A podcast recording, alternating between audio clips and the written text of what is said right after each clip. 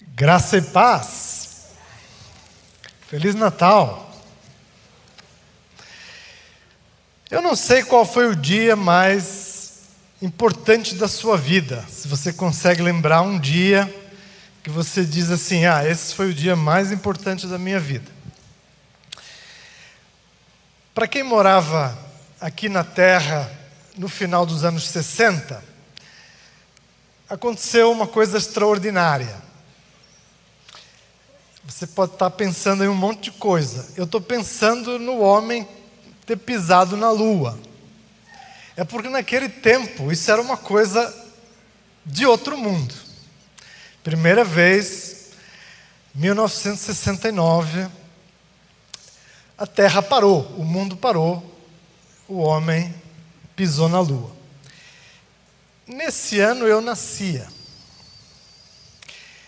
Então, para mim, esse foi um ano muito importante. E você? Que dia foi esse que mais marcou você na sua história? Há 2027 anos atrás, Deus pisou nesta terra. É verdade. E essa história, que é a história do Natal, eu vou, é, com vocês, estudar nesta manhã uma perspectiva um pouco diferente do Natal tradicional e que nos é dada pelo Evangelho de João. Então, quero convidar você a abrir comigo a sua Bíblia lá em João, capítulo 1, e a gente vai ler juntos estes primeiros versículos que abrem este que é o último dos evangelhos a ser escrito, provavelmente lá no ano 90, quase final do primeiro século, e João, o último dos apóstolos, mais de 50 anos depois de Jesus ter subido aos céus, temos então este último evangelho trazendo uma perspectiva que nos leva a olhar para Belém e para esse momento em que Deus veio ao nosso encontro a partir da visão da eternidade. Então, vamos ler juntos João capítulo 1, verso 1. Eu leio na nova versão internacional que diz assim: No princípio era aquele que é a palavra, ele estava com Deus e era Deus. Ele estava com Deus no princípio. Todas as coisas foram feitas por intermédio dele, sem ele, nada do que existe teria sido feito. Até aqui.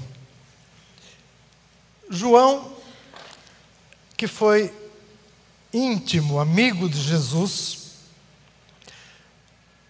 conhecendo os três primeiros evangelhos, Marcos, o primeiro a ser escrito, tendo como Pedro a sua fonte primária dos acontecimentos, ele vai começar com João Batista e o cumprimento das profecias e já entra no ministério público de Jesus, no seu batismo, e assim se inicia a história a partir da visão contada por Marcos. Quando a gente vai para o Evangelho de Mateus, nós temos a genealogia com a preocupação de trazer os antecessores de Jesus, a sua linhagem como Messias, e depois então eh, Mateus vai descrever a história que nós conhecemos Maria, José, eh, a manjedora em Belém, e daí continua o seu evangelho. Já em Lucas, nós temos então uh, outra genealogia e a preocupação em mostrar como Jesus era o Messias, o Filho de Deus, e que as profecias se cumpriram nele. E no Evangelho de João, nós vamos encontrar esta perspectiva que vai lá na origem de tudo. Antes mesmo dos céus e a terra serem criados, João nos dá esta visão de quem olha a partir da eternidade. E João então nos diz, no início do seu evangelho, como que abrindo uma cortina, temos um cenário aqui de um circo muito bacana, é como se se abrissem essas cortinas e João nos traz essa visão que vem lá da origem de tudo. E ele nos fala sobre este mistério extraordinário que é, no princípio, era aquele que é a palavra, o verbo. E aqui, talvez você tenha associado este começo lá com o Gênesis, é ou não é? Capítulo 1, que nos diz assim: No princípio, Deus criou os céus e a terra. O que é que o apóstolo João faz aqui? Ele faz uma ponte entre a primeira criação, Deus cria os céus e a terra, todas as coisas, cria o homem, e João aqui nos traz esta visão de que há uma nova criação.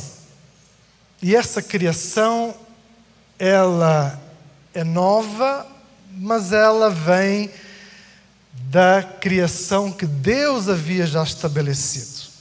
E o que o João, o João nos traz como uma perspectiva muito importante é que o Filho, a segunda pessoa da Trindade, junto com o Pai e o Espírito, sempre existiram.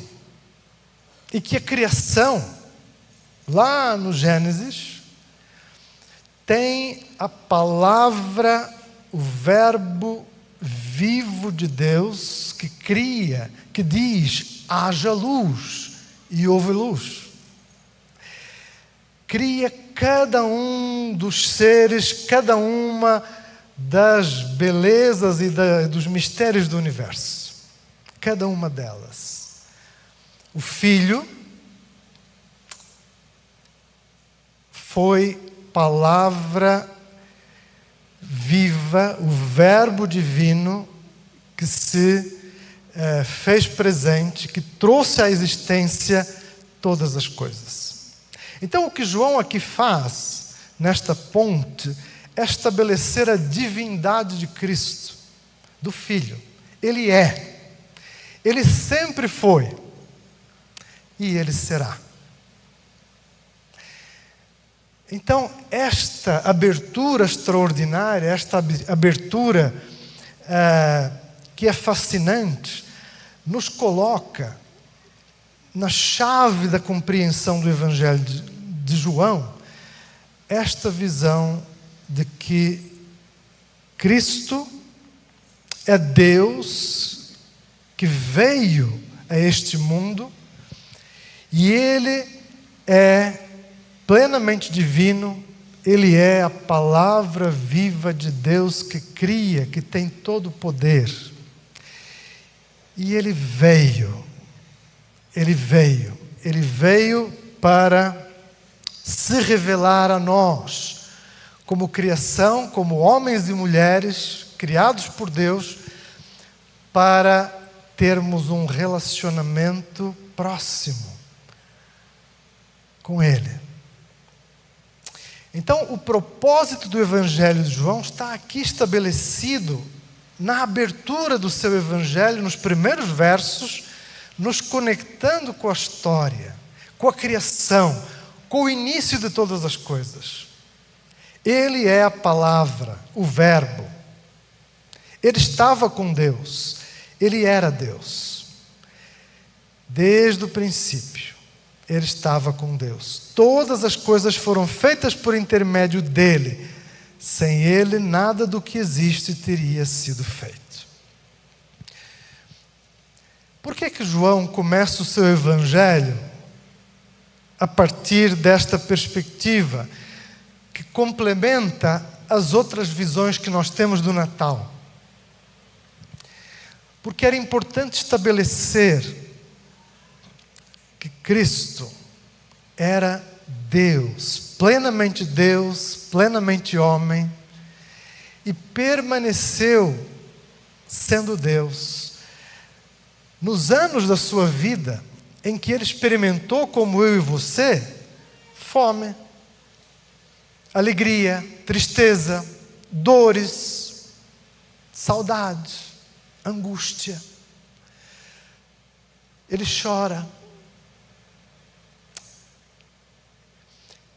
Todas estas facetas que nós encontramos nas narrativas do Evangelho elas nos mostram a biografia de Deus que se faz um de nós, humanidade. Ele nasce vulnerável, como um bebê.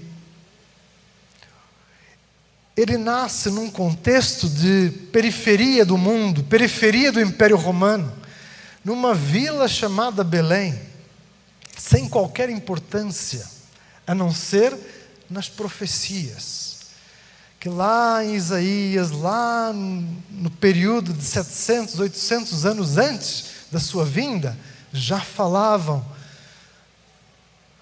dessa vila de Belém. Mas ele vem para estabelecer o propósito do Natal. E é por isso que o Evangelho de João é tão singular. Cada um dos capítulos do Evangelho de João vão nos falar deste propósito que se cumpre na sua vida, na sua missão, no seu ministério. E esse ministério passa por conviver de perto com um pequeno grupo de homens e de ter homens e mulheres que o acompanham ao longo dos anos do seu ministério. A partir da Galileia, essa Galileia desprezada por todos, chamada Galileia dos gentios, tal era o preconceito que havia com a Galileia, com toda a influência que tinha das regiões próximas. Mas Deus escolheu nascer na periferia do mundo. Deus escolheu nascer na pobreza na simplicidade, experimentando o que é vulnerável, experimentando o que são exatamente as nossas condições, ou até piores quando a gente compara com o nosso mundo de hoje. Mas Deus escolheu esse caminho porque Ele veio ao mundo ao nosso encontro. Ele marcou esse encontro antes da criação do mundo, ele já tinha esse encontro marcado comigo e com você. E esta é a história que abre o Evangelho de João. Nós temos um conceito muito importante neste primeiro verso, que é o conceito, a palavra ou verbo, e que vem do grego a palavra logos. Logos tem várias é, possibilidades no seu significado e vai mudando ao longo do tempo, a partir da visão até dos próprios gregos, mas tem a ver com a razão, com o princípio de ordenamento do, uh, do mundo, do universo, da história humana. E João usa este conceito do Logos da palavra, do verbo, para trazer juntamente a visão que era conhecida pelos gregos, pelos romanos, pelo povo do primeiro século, e vai juntar com o conceito hebraico, que traduzido na palavra logos seria a sabedoria espiritual, a sabedoria divina. E disso o Antigo Testamento nos fala, sobre essa sabedoria divina que se revela aos homens e a cada um de nós. E é a sabedoria de Deus revelada nas Escrituras. Então, o que o apóstolo João faz e crava é dizer que o Logos, a razão, esse princípio unificador, não é uma verdade subjetiva, não é algo que tem a ver com pensamentos de verdades particulares do que cada um possa achar. Não é a razão de cada um ou não é a razão de um tempo, e como isso vai mudando na história. Não. O Logos, o Verbo, a palavra encarnada que veio ao mundo é uma pessoa. A verdade é uma pessoa. E essa pessoa é o Filho de Deus. Ele veio ao mundo. Ele é a verdade de Deus, absoluta. A verdade que não depende de outras comprovações, que não está presa a algum conceito ou a alguma moda, como a sociedade vai mudando na sua compreensão do que é a razão. Mas também João afirma aqui que a sabedoria espiritual, que a palavra de Deus revela, a sabedoria de Deus, o Logos, é o Filho. Plenamente divino, plenamente Deus, e que, por escolha, se torna plenamente humano, humanidade, carne, matéria, como eu e você de carne e osso. E essa é das mais extraordinárias compreensões que nós podemos ter sobre o, o Natal. Deus, Espírito puro, ele se faz carne e osso, ele se faz como nós. Essa é a verdade de até onde esse encontro marcado por Deus com a sua humanidade, até onde foi capaz de chegar. Deus se fez como eu e você, para que o propósito da criação, lá no Gênesis, para que o propósito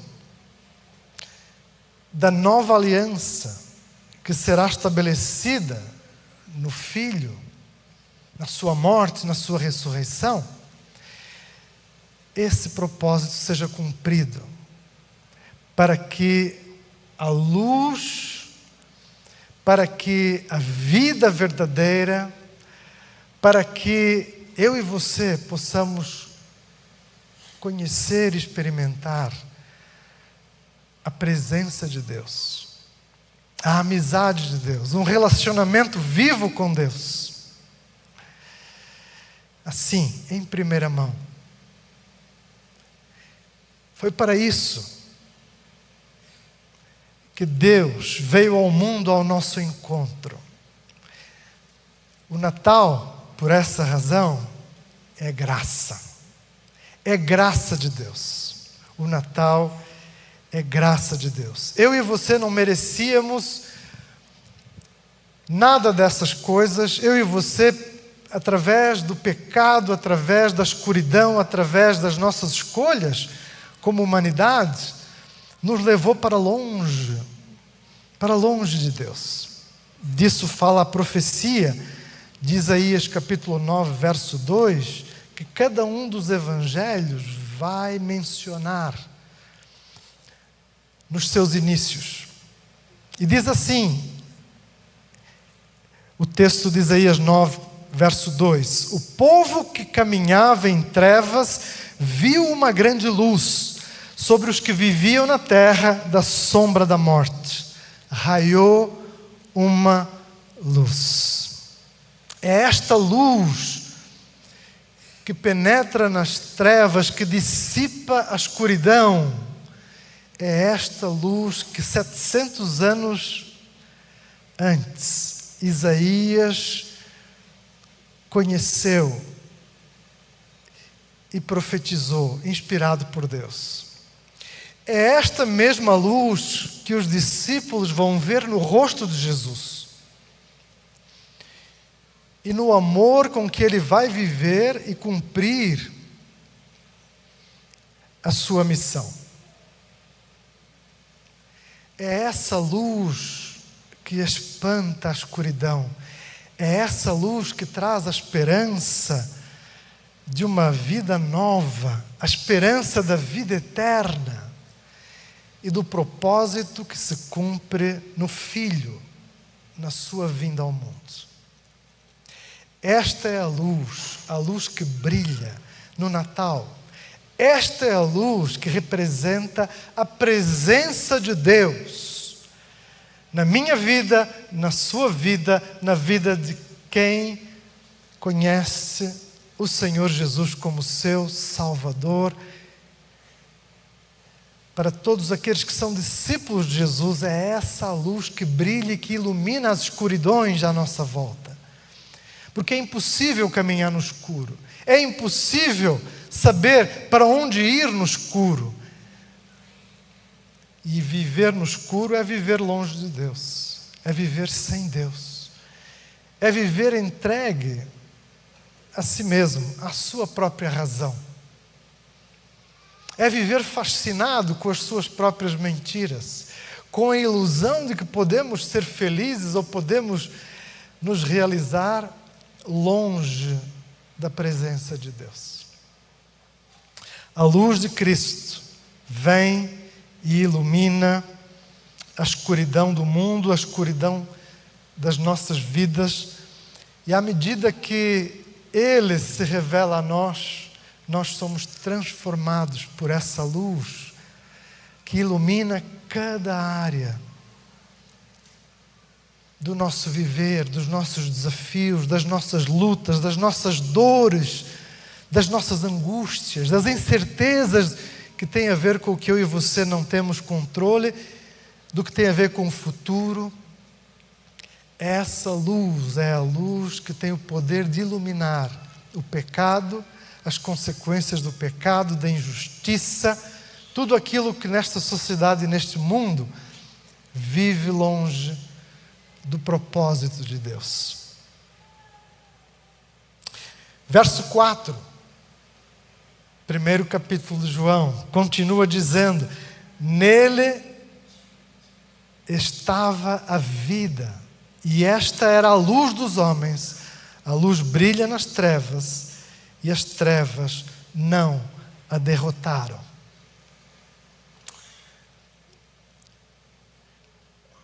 É a luz da presença de Deus, é a luz de Cristo, é a luz que o Espírito Santo traz à escuridão que nos desafia todos os dias.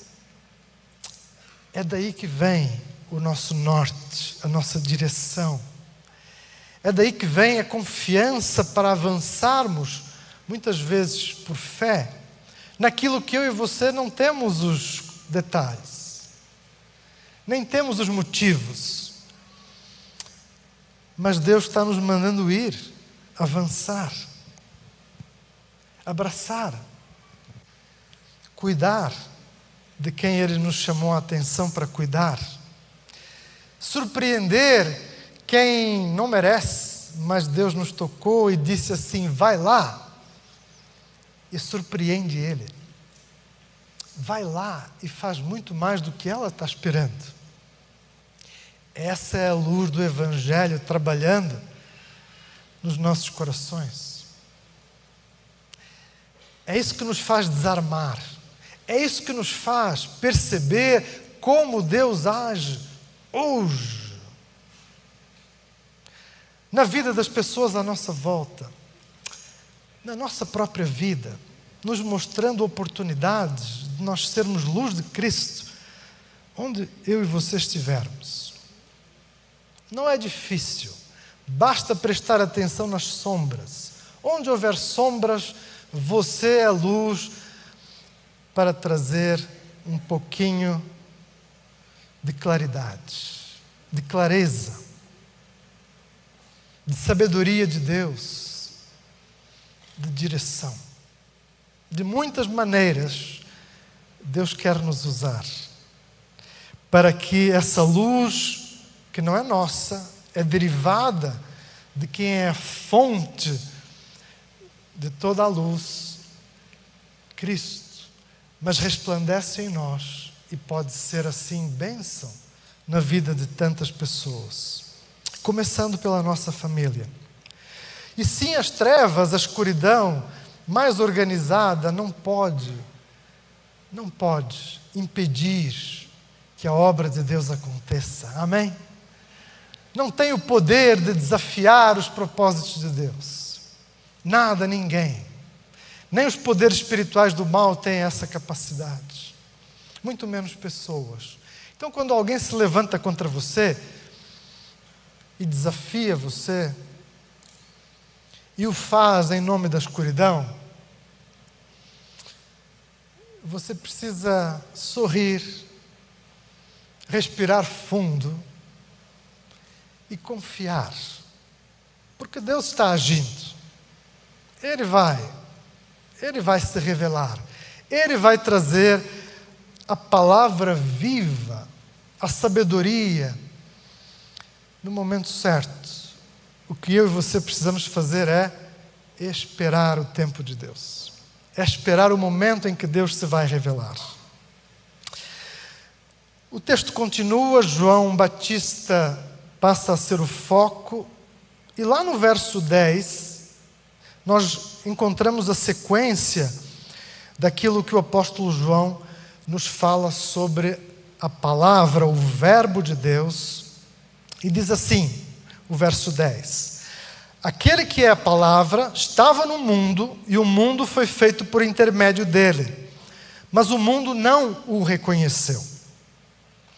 Veio para o que era seu, mas os seus não o receberam.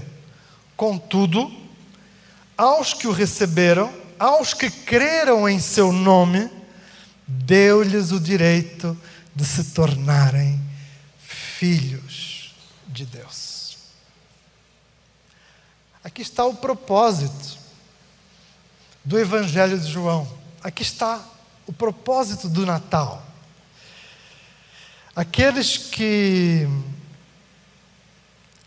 eram seus, do seu próprio povo, o rejeitou.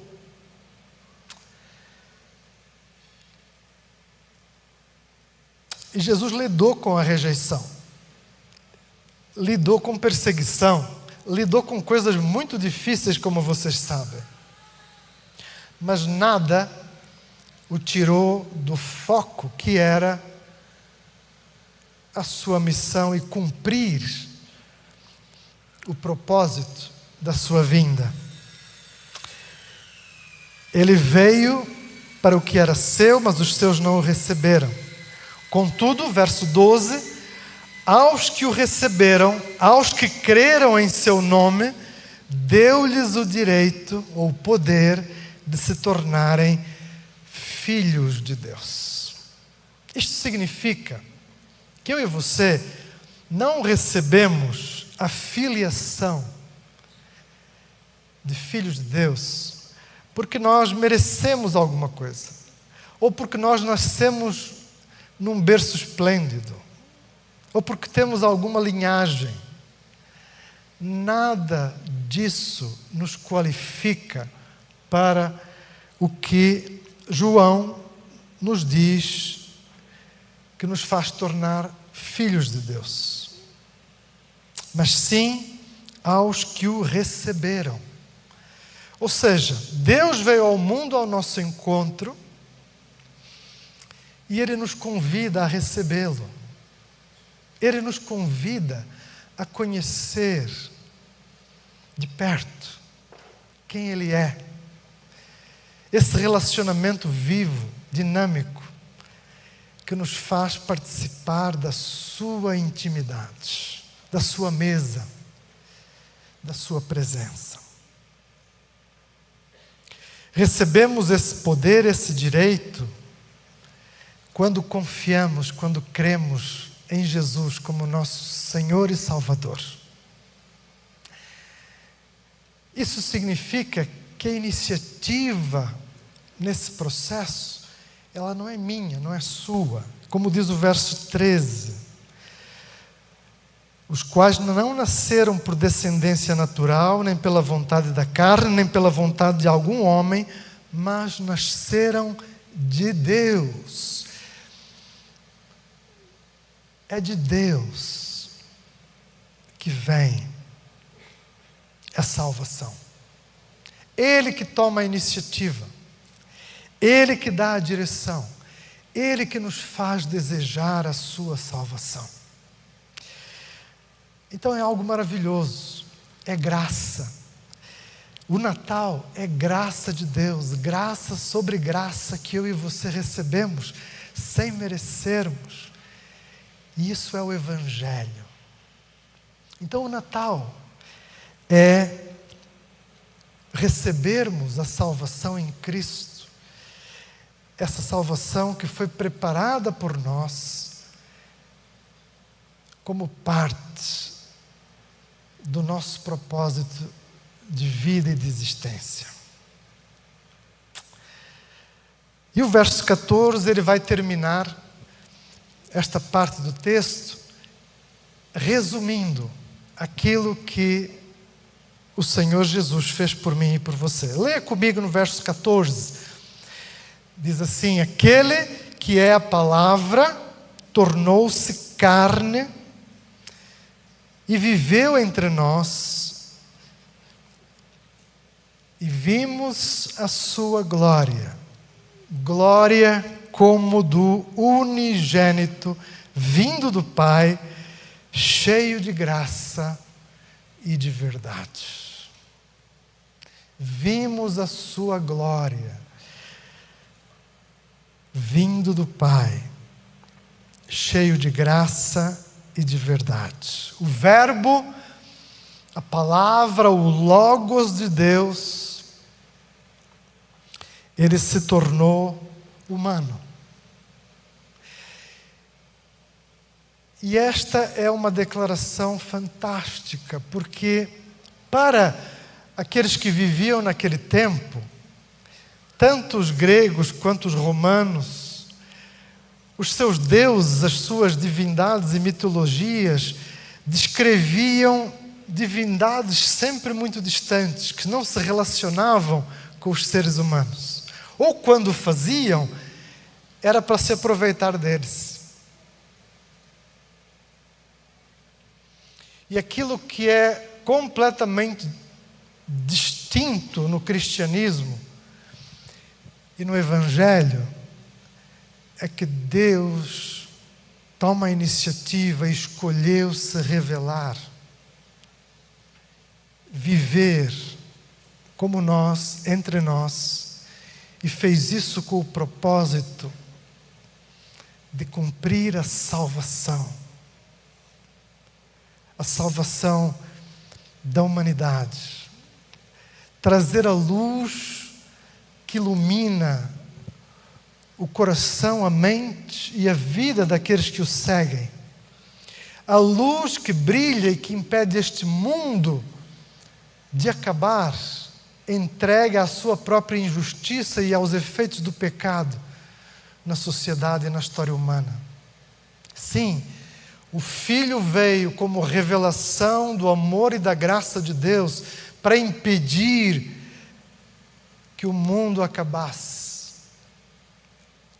Esse espelho bonito, lá do início de tudo, lá do Éden, lá da primeira criação, ele é distorcido pelo pecado, ele é distorcido na história humana pelas maneiras mais grotescas em como a sociedade vai viver a sua própria história, marcada pelo pecado, influenciada pela ausência de Deus, pela negação daquilo que tem a ver com a verdade de Deus. Mas Deus não desistiu da sua criação e não desistiu de cada um de nós. E Ele enviou o Filho para ser a luz, para ser a salvação, para ser a água viva que mata a sede para sempre, para ser o pão que mata a fome para sempre, para ser aquele que restaura o ser humano, aquele que traz vida verdadeira, cura, libertação, esperança amor, graça. Isso é o Natal. O Natal é Cristo, o Logos de Deus, a verdade de Deus, a palavra viva do poder de Deus que age hoje no mundo através da minha vida, através da sua vida, através da obra do Espírito Santo, nos aperfeiçoando para a sua segunda vinda. Porque a história não termina no Evangelho de João. João vai ser aquele que Deus vai dar a revelação do Apocalipse, o último texto que nós temos da Bíblia. E no Apocalipse, lá na ilha de Patmos, Deus vai dar a João a revelação dos tempos que se viriam a cumprir e que ainda estamos vivendo e que se concluirão com a sua segunda vinda. O Evangelho de Cristo, a graça de Deus, o amor de Deus, são a razão do Natal, são a razão do Evangelho de João. Deus veio ao mundo ao nosso encontro. Ele que não desistiu de cada um de nós. É Ele o poder de Deus que age. É Ele a palavra viva que cria, que cura, que liberta, que salva. É Ele em quem eu e você podemos confiar. É nele que nós podemos ter a nossa esperança renovada a nossa vida ganhando um novo sentido a cada momento. É nele que nós temos uma missão, um foco. É nele que nós realizamos, nos realizamos. É nele que nós somos instrumentos do amor, da graça e da alegria da salvação, que veio a nós através da vinda do Filho de Deus, que nos amou e nos amou até a cruz. A glória, esta glória que o verso 14 descreve, que nós vimos no único vindo do Pai, cheio de graça e de verdade, esta é a glória da cruz. Esta é a glória do Evangelho, da morte.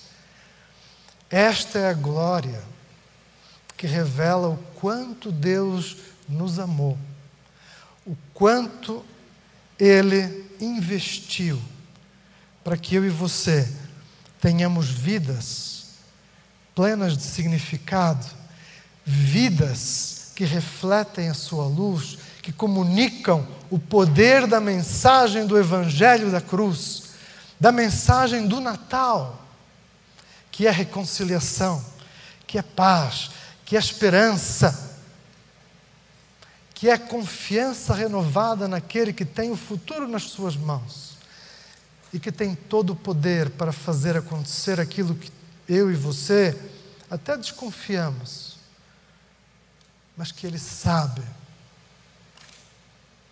e Ele realiza. Quantos milagres eu e você precisamos mais nas nossas vidas para no Natal, com profunda gratidão, olhar para trás, para um ano e reconhecer e admitir que o Senhor nos surpreendeu novamente, de tantas maneiras. E mais, que não vale a pena viver simplesmente sobrevivendo, como se a nossa vida não tivesse propósito, direção. Porque eu e você e a nossa história está relacionada com o Evangelho de João, capítulo 1. Foi para isso que Deus veio ao mundo ao nosso encontro, ao meu encontro, ao seu encontro. O Natal é amor, o Natal é graça, o Natal é salvação, é vida eterna. O Natal é recomeço. Então hoje é dia de você recomeçar com o Salvador. Se você ainda não entregou a sua vida ao Senhor Jesus e não confia nele, agora é o momento.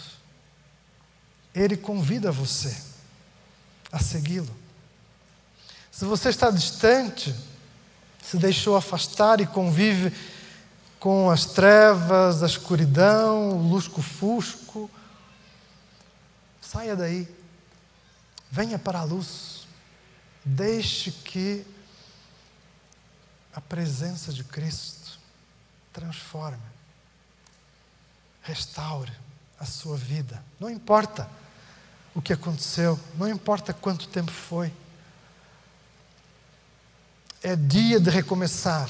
Hoje é o momento. O Senhor te chama para recomeçar com Ele, para experimentar a Sua glória e participar da Sua glória, que é a glória da cruz. A glória desse Evangelho maravilhoso.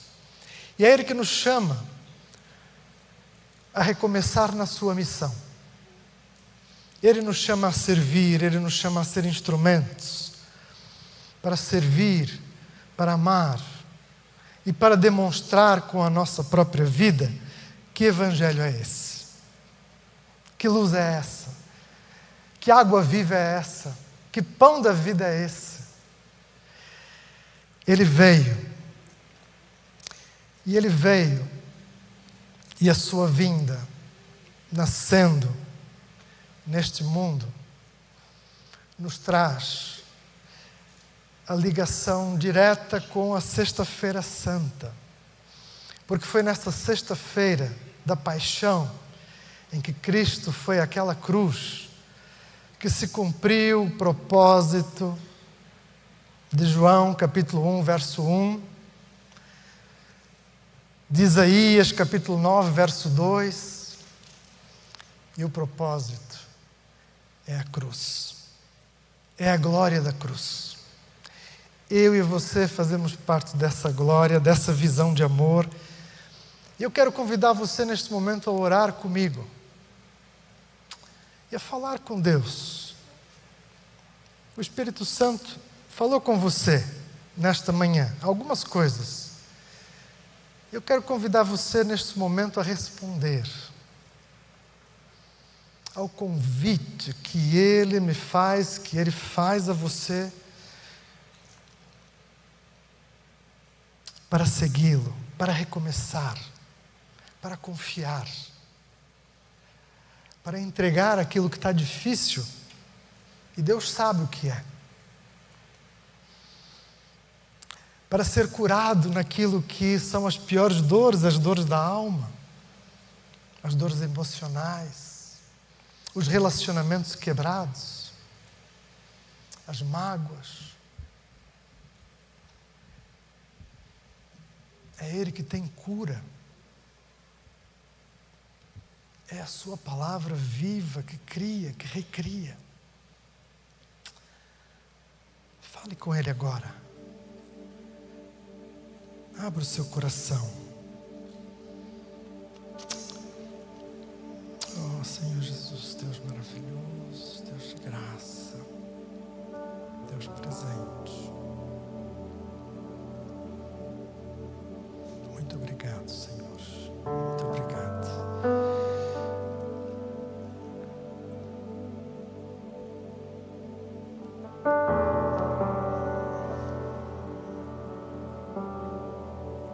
Muito obrigado. Visita-nos, Senhor, com tua graça, Pai.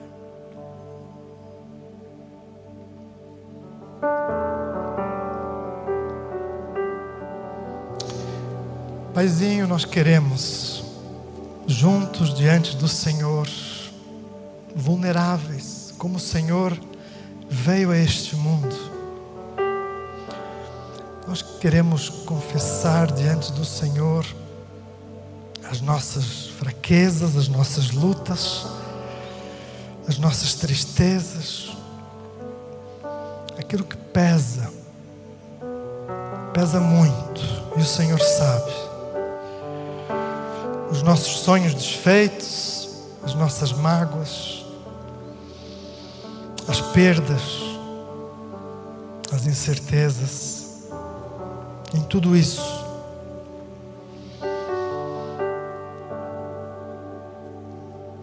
Nós aprendemos que precisamos confiar.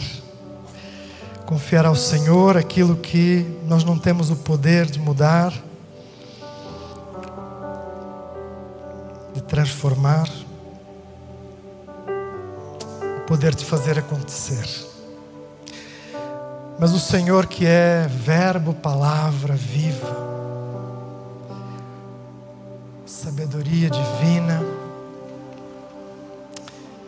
nosso Senhor, nosso Salvador, Deus onipotente, onipresente, onisciente, plenamente Deus Cristo, Filho, Espírito Santo. Nós queremos experimentar a Sua presença. Queremos, Senhor, esse mais, mais no nosso relacionamento com o Senhor, neste tempo de Natal. Queremos que o propósito do Evangelho ele seja renovado em nós. O poder do Evangelho possa trazer cura, libertação, salvação, reconciliação. Possa trazer coisas muito bonitas e que são o mover do Espírito Santo na minha vida, na vida dos meus irmãos e irmãs. Queremos ser instrumentos do Senhor.